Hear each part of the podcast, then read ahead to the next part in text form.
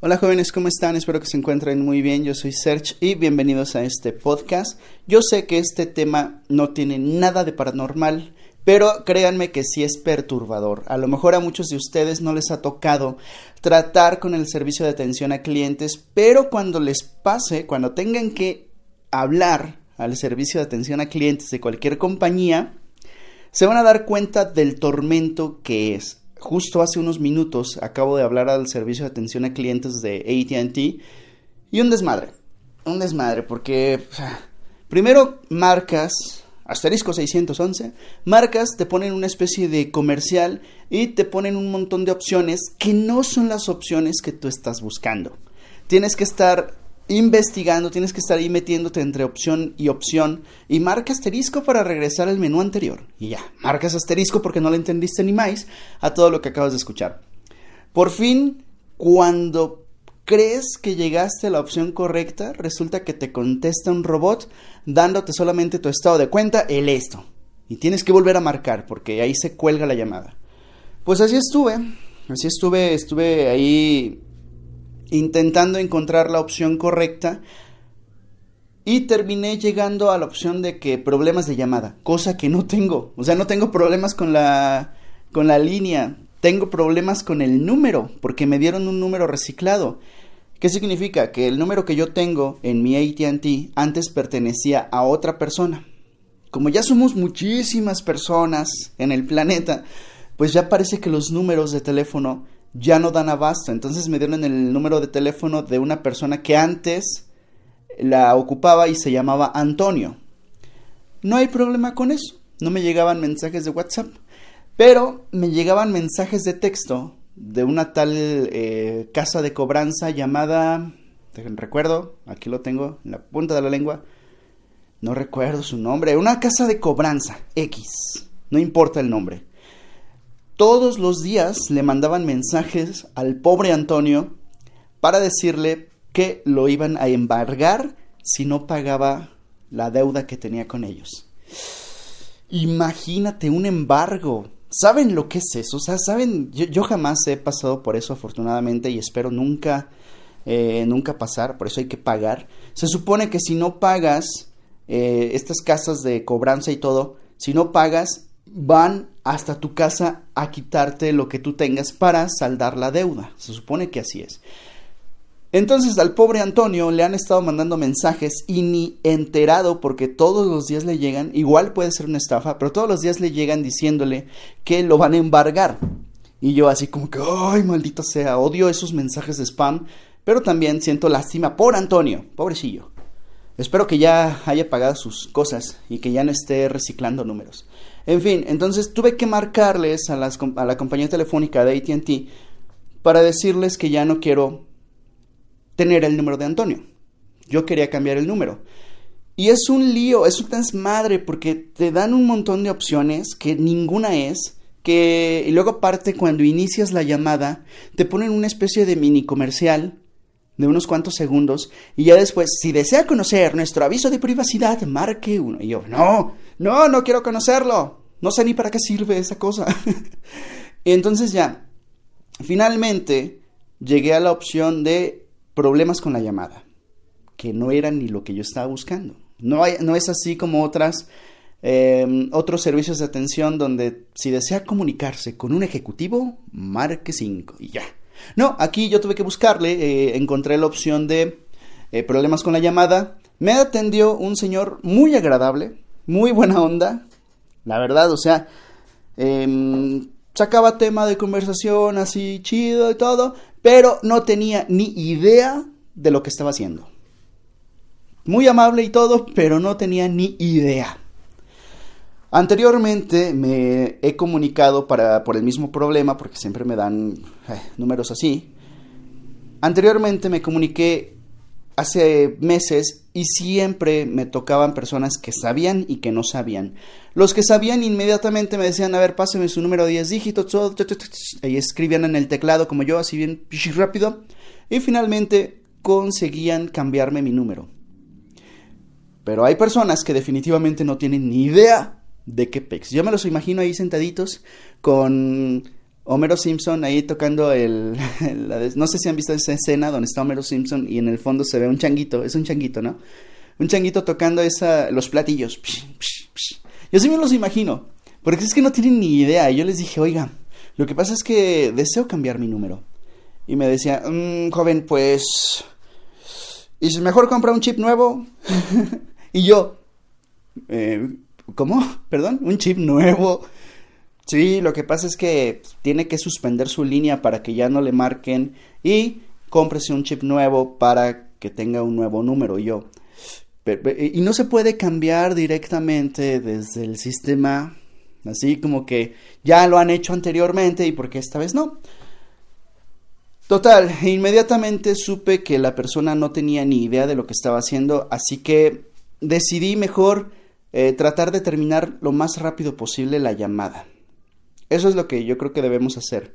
A lo mejor esta persona igual sí tiene conocimientos, yo soy el ignorante, pero a lo mejor sí tiene conocimientos, sin embargo, eh, para lo que realmente es, o sea, problemas de llamada, porque ya, como les dije al principio, yo no encontré la opción correcta y me dirigí a problemas de llamada. A lo mejor ese señor es un experto, es un experto en ese tema, pero pues yo no lo encontré.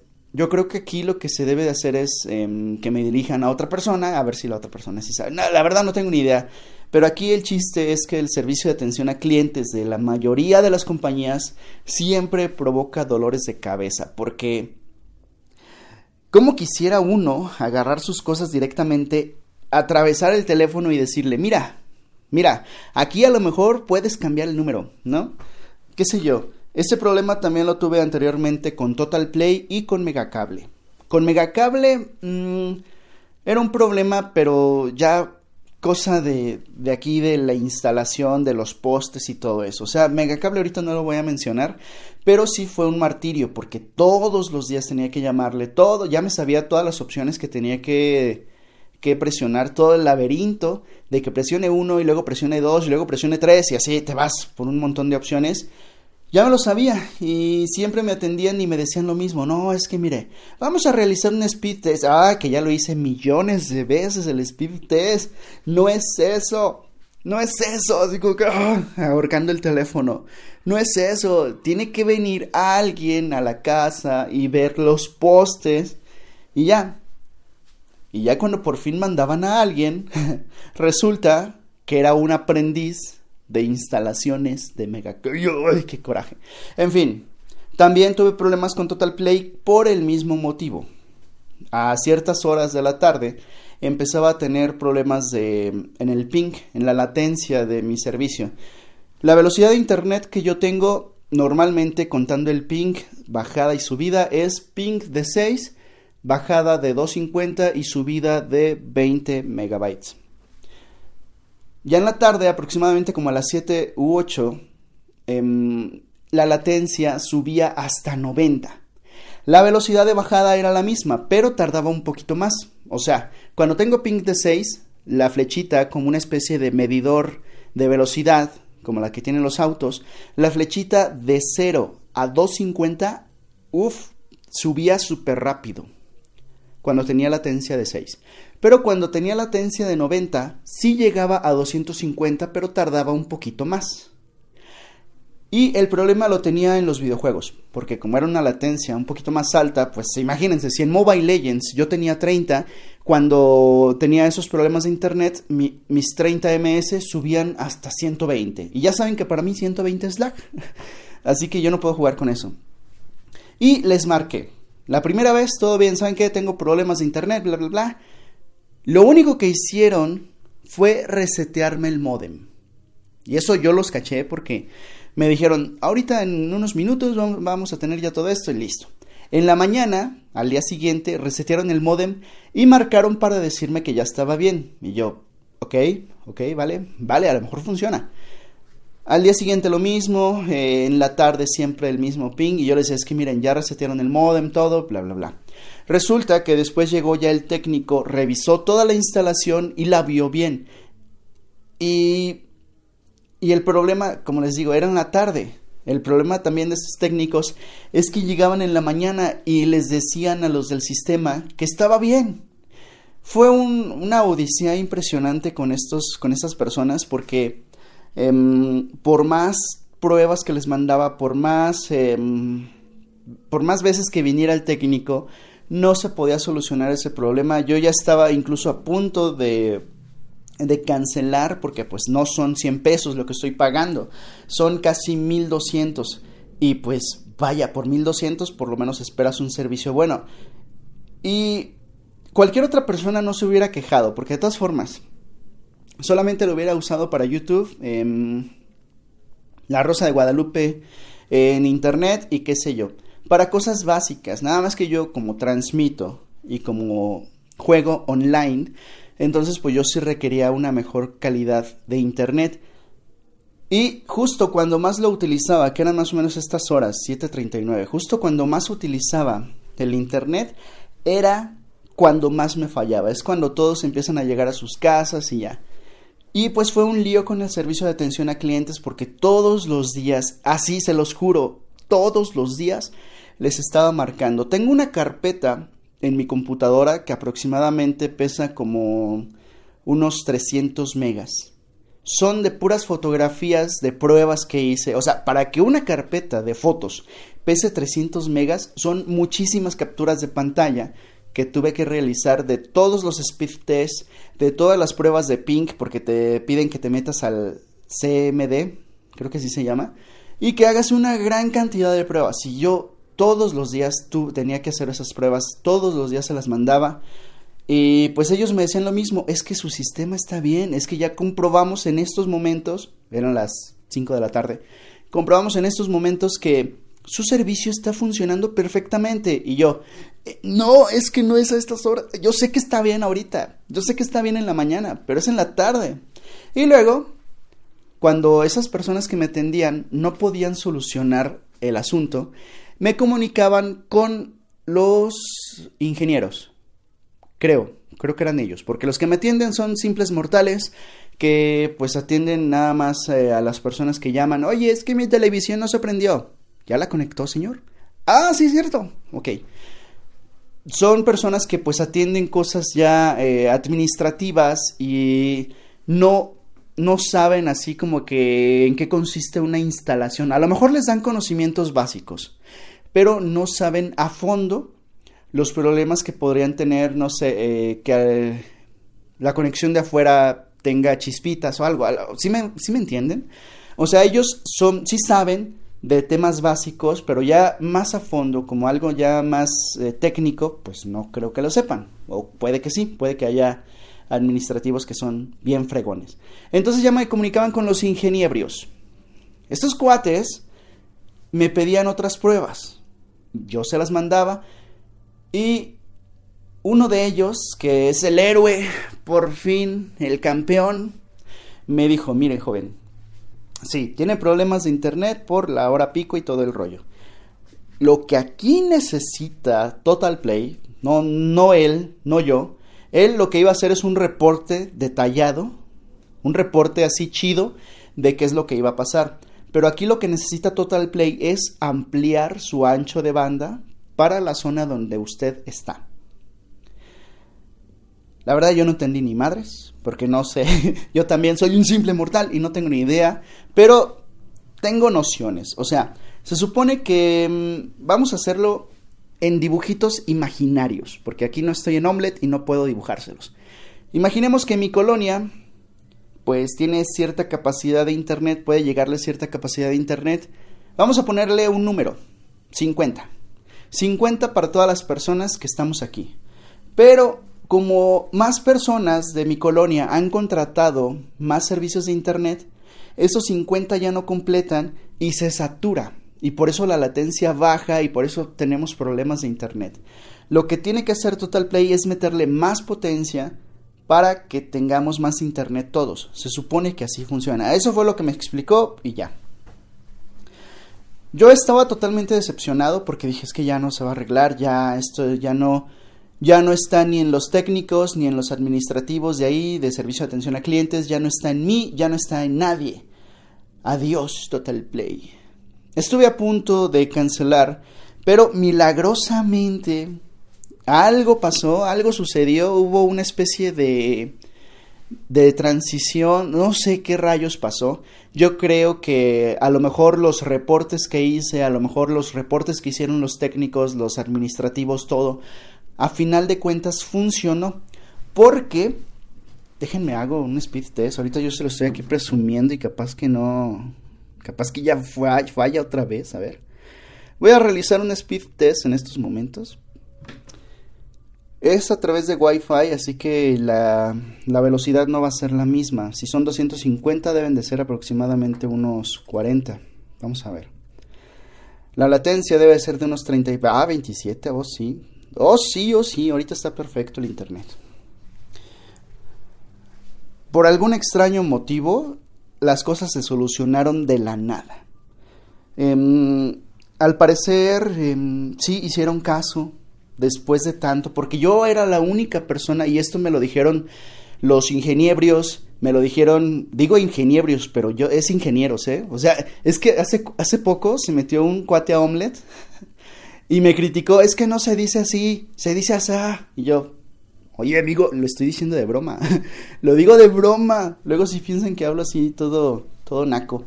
En fin, Em, los ingenieros, a lo mejor los reportes que hicieron ellos, los reportes que hice yo, todo puede que haya funcionado porque nadie de mi colonia reportaba el asunto, ¿eh? Nadie. Porque dudo mucho que mis vecinos, dudo mucho que las personas que viven en la casa de atrás, que las personas que están por aquí cerca, en mi colonia, dudo mucho que hagan transmisiones. Lo dudo. O puede que a lo mejor eh, un youtuber famoso esté aquí a la vuelta de mi casa, ¿no? Puede. Pero es muy poco probable. O sea, aquí en León, aquí en mi ciudad, sí hay varios youtubers populares que, que pues transmiten o no sé, graban videos y lo suben. Hay varios, ¿eh? Investiguen por ahí y hay varios. El único que yo conozco, y eso porque una vez lo vi, es a un tal Mexi Vergas. Así se llama, perdón, yo no digo palabrotas. Qué bueno que le puse en explícito esto, pero así se llama. Y lo vi hace, hace ya varios, ¿qué será? Como hace un año y medio. Lo vi ahí parado, yo iba en la moto y dije, ah, caray, este cuate, ah, sí, es el cuate de este de aquí. Todos lo odian, pero en fin. Em, entonces yo era la única persona que reportaba de mi colonia. ¿Y cómo lo sé? Porque los cuates que sí sabían del servicio de atención a clientes me decían, es que, señor, la verdad, no hemos recibido ni un solo reporte de nadie de su colonia, ¿eh? Usted es el único, y ya veo aquí el registro, usted es el único que nos ha marcado por este problema. Y efectivamente, o sea, usted no está mintiendo, efectivamente, ya hicimos una prueba en estos momentos y está mal el Internet. Pues vamos a checarlo y ya, hacían el reporte y listo. Ah, vale, pues jóvenes, es un caos eh, comunicarse al servicio de atención a clientes. Aquí, en esto de los podcasts, hay dos personas que, dos tipos de personas que me escuchan. Los que, los que ya hacen tareas como estas, como por ejemplo marcar, que ya tienen su propio internet, que ya tienen un poquito más de conocimiento y pues saben que es un martirio estar marcándoles. Y están los otros, que son los chamaquillos del omelette, que no tienen ni idea de lo que estoy hablando. Pero algún día les va a tocar, algún día, y espero que cuando lo hagan, espero que no los traten así. Eh, es que no tratan mal, ¿eh? Eso es lo, chido, que no nos tratan mal. Pero sí tardamos mucho. Así que algún día les va a tocar a ustedes sufrir este tormento de comunicarse. Algún día, y ese día se van a acordar de mí y van a decir, ah, sí es cierto, tenía razón, a huevo. En fin, jóvenes, cuídense mucho, espero que tengan una excelente tarde. Ahorita me voy a comunicar otra vez con el servicio de atención a clientes para ver si ya me lo cobra. Miren, miren, miren, miren, ajá. Justo ahorita me llegó un mensaje, hace dos minutos, hace dos minutos. Se los voy a leer. Dice, si no te pasaron a cobrar tu adeudo Providen, no fue mi culpa. Todo proceso de embargo de bienes se realizará en tu domicilio. Déntelo deténlo, menso. Este cuate así escribió, dice, déntelo al 554-777, no lo voy a decir, con el licenciado García. Y yo, hijo de su pinche licenciado, ¿qué hago? ¿Se la rayo o qué? Maldita sea, yo, este, yo no sé quién es ese sujeto. Y luego aparte tiene un número de 558. No sé de dónde sea esa alada, 558. Pero me acaba de llegar hace dos minutos, ¿eh? Qué fastidio, qué gente. A mí se me hace que es una... Una estafa, ¿eh? Puede que sí perteneciera al tal Antonio, pero sospecho que esto es una estafa. Me pasa un número, me da un número para que le marque o no sé. Pero miren, un licenciado, ¿se imaginan a un licenciado? Puede que sí, porque hay algunos bien brutos. Pero se imaginan a un licenciado escribiendo todo en mayúsculas, con faltas de ortografía y haciendo spam. O sea, es... Vale. En fin, jóvenes, cuídense mucho y nos vemos en un próximo, nos escuchamos en un próximo podcast. Bye.